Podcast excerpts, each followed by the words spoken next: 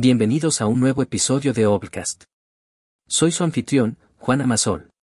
Hoy vamos a adentrarnos en uno de los libros más reveladores y profundos que he leído últimamente, El cuerpo lleva la cuenta de Basil van der Kolk. Este libro nos lleva por un viaje emocional y científico, explorando la compleja conexión entre el cerebro, la mente y el cuerpo en la curación del trauma. A través de una mezcla de estudios de caso, investigación científica y experiencias personales, el autor desentraña cómo el trauma afecta nuestra vida y cómo podemos abordarlo y superarlo. Durante este episodio, abordaremos los 10 puntos clave del libro, desglosando su contenido en términos comprensibles y aplicables en nuestro día a día.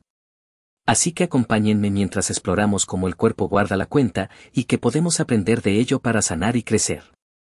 Así que no perdamos más tiempo y empecemos. Comencemos con nuestro primer punto clave, la conexión mente-cuerpo en el trauma. Es sorprendente cómo el cuerpo y la mente están intrínsecamente conectados, especialmente cuando se trata de trauma. Pero, ¿qué significa esto exactamente? Imaginemos que una persona ha sufrido un accidente de coche.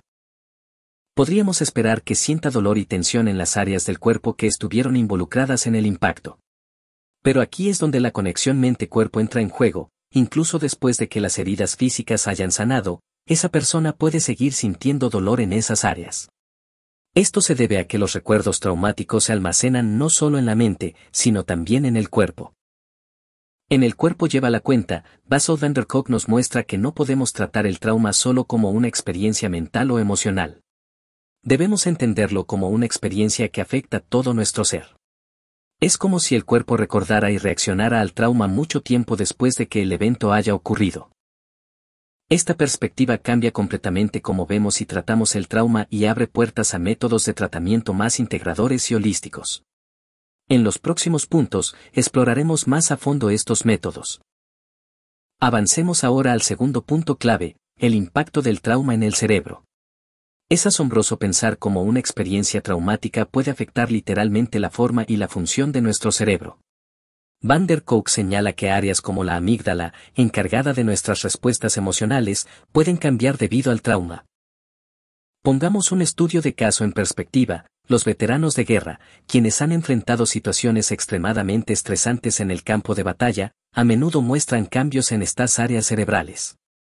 Esto puede llevar a síntomas como una mayor respuesta al estrés o la ansiedad, que persisten mucho después de que el soldado haya regresado a casa. Lo que esto nos dice es que el trauma no es solo una experiencia pasajera. Puede dejar huellas en nuestro cerebro que necesitan ser reconocidas y tratadas. La importancia de comprender estos cambios es vital para desarrollar terapias efectivas. No se trata simplemente de superarlo, sino de entender cómo nuestras mentes y cuerpos han cambiado y trabajar con esos cambios para sanar. Esta idea nos lleva más allá del concepto tradicional de la terapia y nos acerca a un enfoque más compasivo y personalizado para tratar el trauma. Sigamos con el tercer punto clave, la memoria traumática. Esta es una idea que realmente nos hace reconsiderar cómo pensamos sobre los recuerdos y cómo pueden afectarnos. Las memorias traumáticas no son como las memorias normales que podemos recordar y analizar. En lugar de eso, pueden revivirse en forma de flashbacks, como si el evento traumático estuviera ocurriendo nuevamente. Permítanme darles un ejemplo. Una persona que ha sido víctima de un asalto podría estar caminando por una calle tranquila y, de repente, ver algo que le recuerda el incidente. Esto podría desencadenar un flashback vívido en el que reviva el asalto como si estuviera sucediendo en ese momento. Lo que Van der Kolk nos enseña es que estas memorias no están simplemente en la cabeza de alguien. Son reales, poderosas, y pueden tener un impacto significativo en la vida de una persona. El tratamiento, por lo tanto, debe ser delicado y considerar cómo estas memorias pueden surgir y afectar a alguien en su vida diaria. La comprensión de la memoria traumática nos lleva a una mayor empatía y a una mejor atención para aquellos que han experimentado trauma, y nos desafía a encontrar formas de ayudar sin revictimizar. Es un punto de reflexión profunda y vital en nuestro viaje para entender cómo el cuerpo guarda la cuenta. Pasemos ahora al cuarto punto clave, el trauma en la infancia. Este tema es especialmente conmovedor y crucial en nuestra comprensión del trauma. El trauma experimentado durante los años formativos puede tener impactos duraderos y profundos en el desarrollo de un individuo. Piensa en un niño que ha sufrido abuso o negligencia. Estas experiencias no solo afectan su vida en ese momento, sino que también pueden resonar a lo largo de su vida adulta, llevando a problemas de comportamiento, emocionales y hasta físicos. Lo que Van der Kolk enfatiza es que los niños son especialmente vulnerables al trauma. Su cerebro y su personalidad aún se están desarrollando, y el trauma puede interrumpir ese proceso de formas complejas y a menudo impredecibles. La importancia de identificar y tratar el trauma en la infancia no puede ser subestimada. Requiere un enfoque cuidadoso y compasivo que tenga en cuenta no solo lo que le ha sucedido al niño, sino también cómo está afectando su desarrollo continuo. Esta comprensión puede llevarnos a formas más efectivas y humanas de ayudar a los niños a superar estas experiencias dolorosas y a crecer de manera saludable y resiliente. El tema nos recuerda que el trauma no tiene edad y que su impacto puede extenderse a lo largo de toda una vida.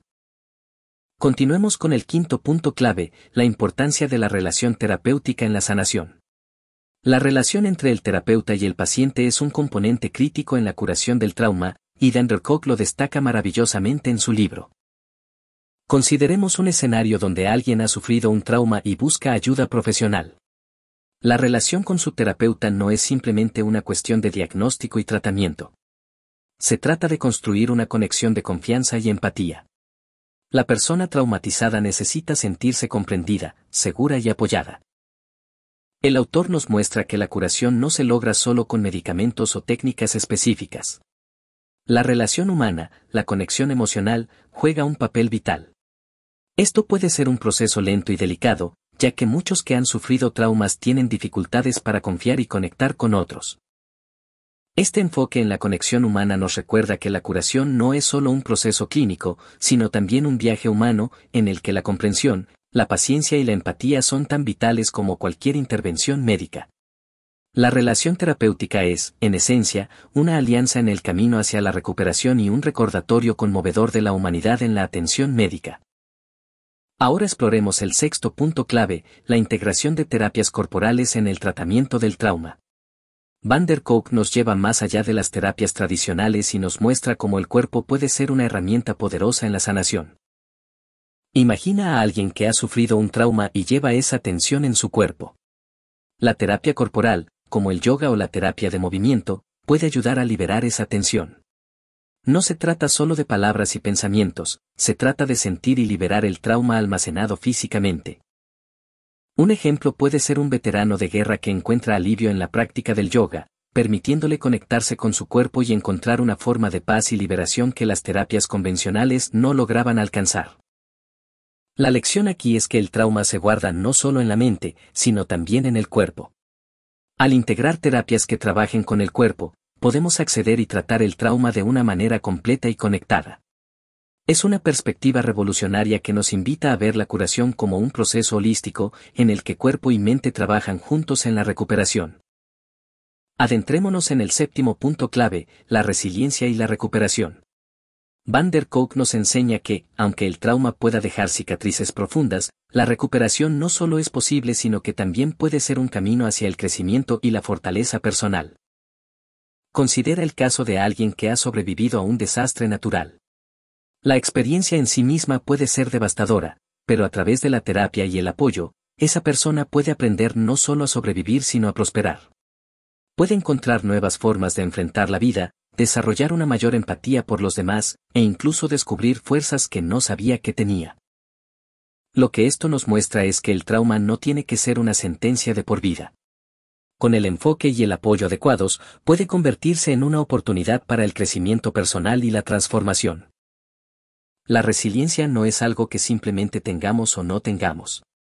Es algo que puede ser cultivado y desarrollado.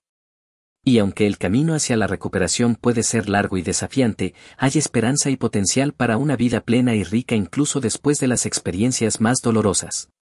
Este es un mensaje de esperanza y fortaleza que resuena a lo largo del cuerpo lleva la cuenta. Avanzamos ahora al octavo punto clave, la comunidad y el apoyo social en la curación del trauma. Van der Kolk nos enseña que la sanación no es un proceso que se realice en solitario, la comunidad y el apoyo social juegan un papel vital. Consideremos a alguien que ha sufrido un trauma y se siente aislado y solo. La conexión con otros, ya sea a través de grupos de apoyo, amigos, familia o incluso actividades comunitarias, puede ser un bálsamo poderoso.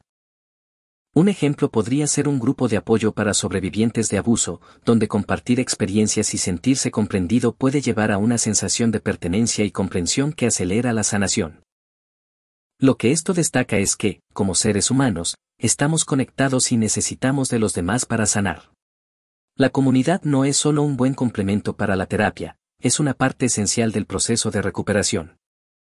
Este enfoque en la comunidad y el apoyo social nos recuerda que la sanación es un proceso humano y conectado, y que no estamos solos en nuestro camino hacia la recuperación. Es una lección de empatía y conexión que resonará con muchos lectores y oyentes. Ahora exploremos el noveno punto clave, el poder de la narrativa y la autoexpresión en la sanación. Van der Kolk destaca cómo contar nuestra historia y expresarnos puede ser una herramienta poderosa en el proceso de recuperación. Piensa en alguien que ha mantenido su trauma en secreto durante años. La posibilidad de narrar su historia, ya sea a un terapeuta, en un diario, o incluso a través del arte, puede ser increíblemente liberadora. Un estudio de caso podría ser un individuo que utiliza la pintura para expresar sus sentimientos y experiencias traumáticas. A través de su arte, encuentra una voz y una forma de procesar lo que ha vivido. La idea aquí es que el acto de contar, de poner palabras o imágenes a lo que ha sucedido, permite a la persona tomar control y encontrar significado en su experiencia. No se trata solo de hablar sobre el trauma, se trata de integrarlo y entenderlo. La narrativa y la autoexpresión nos ofrecen una ventana a la complejidad del ser humano y nos muestran cómo el acto de contar nuestras historias puede ser tanto terapéutico como transformador. Es una lección poderosa sobre el papel del arte, la escritura y la creatividad en nuestra capacidad para sanar. Finalmente, llegamos al décimo punto clave, la importancia de la personalización en el tratamiento del trauma. Van der Kolk nos recuerda que cada persona es única, y por lo tanto, el tratamiento del trauma debe ser individualizado y adaptado a las necesidades específicas de cada individuo. Imaginemos a alguien que ha probado múltiples terapias sin éxito. La razón podría ser que los enfoques estandarizados no estaban abordando sus necesidades y experiencias únicas. Aquí es donde un enfoque personalizado, que considere la historia completa de la persona, puede hacer la diferencia. Un ejemplo podría ser un terapeuta que combina la terapia cognitivo-conductual con la meditación, adaptándose a la singularidad de su paciente y permitiendo un proceso de sanación más efectivo y humano. La lección aquí es que no hay una talla única en el tratamiento del trauma. Cada persona es un mundo, y el enfoque terapéutico debe reflejar esa complejidad y singularidad. Es un recordatorio de la dignidad y la individualidad en la atención médica y una llamada a tratar a cada persona con la consideración y el respeto que merece. En conclusión, el cuerpo lleva la cuenta de Bessel van der Kolk nos ofrece una mirada profunda e innovadora al mundo del trauma y su curación. Desde la neurobiología hasta la terapia corporal, este libro nos muestra que el camino hacia la recuperación es complejo pero alcanzable, y que el cuerpo y la mente están intrínsecamente conectados en este proceso. La obra nos enseña que, al comprender y abordar nuestras heridas emocionales y físicas, podemos encontrar caminos hacia la resiliencia, la empatía y una vida plena. Para terminar, queremos enfatizar, como lo hacemos en cada episodio, que este ha sido solo un breve vistazo a este libro revolucionario. A pesar de que hemos destacado las ideas centrales, nada puede compararse a leer la obra completa y sumergirse en la sabiduría y compasión de Van der Kolk. Por eso, te recomendamos que explores este libro tan enriquecedor. En la descripción encontrarás un enlace para conseguirlo. Recuerda siempre que, el conocimiento más valioso viene de los libros enteros, no solo de los resúmenes. Esta es una lectura esencial para todos aquellos interesados en el bienestar humano. Hasta el próximo episodio.